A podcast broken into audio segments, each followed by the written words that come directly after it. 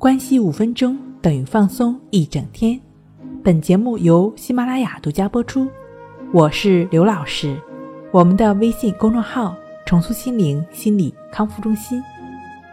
今天要分享的内容是：接纳强迫焦虑，认知疗法教你两招摆脱症状。今天呢，我们从认知行为疗法的角度来跟大家分享两种方法，帮助大家呢能够自助摆脱强迫焦虑的症状表现。第一种方法就是修正既往的行为方式。以前呢，强迫包括焦虑的患者呢。会为了消除症状，慢慢的放弃工作和生活。现在学会和不安打交道，带着不安去做事情。比如说，可以先从简单的事情做起，外出购物呀，做做必要的家务啊等等。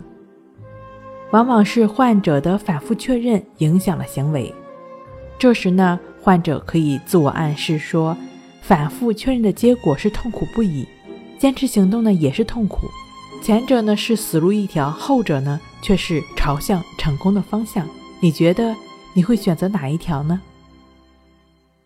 第二种方法，积极评价和深化新的体验。当患者勇敢的开始行动的时候，要给予自己积极的表扬。评价的标准是做了什么事情，而不是症状出现了没有。要让我们自己呢反复体验到通过行动带来的快乐。大部分焦虑强迫的患者一旦没有达到预期的目标，立即认为自己完蛋了。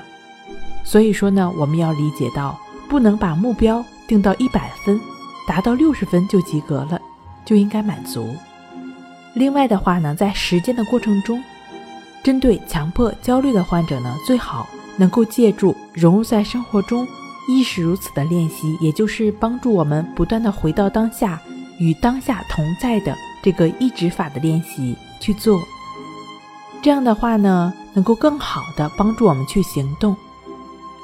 那正确持续的抑指法的练习呢，也就能够帮助我们逐渐的做到顺其自然，做到为所当为了。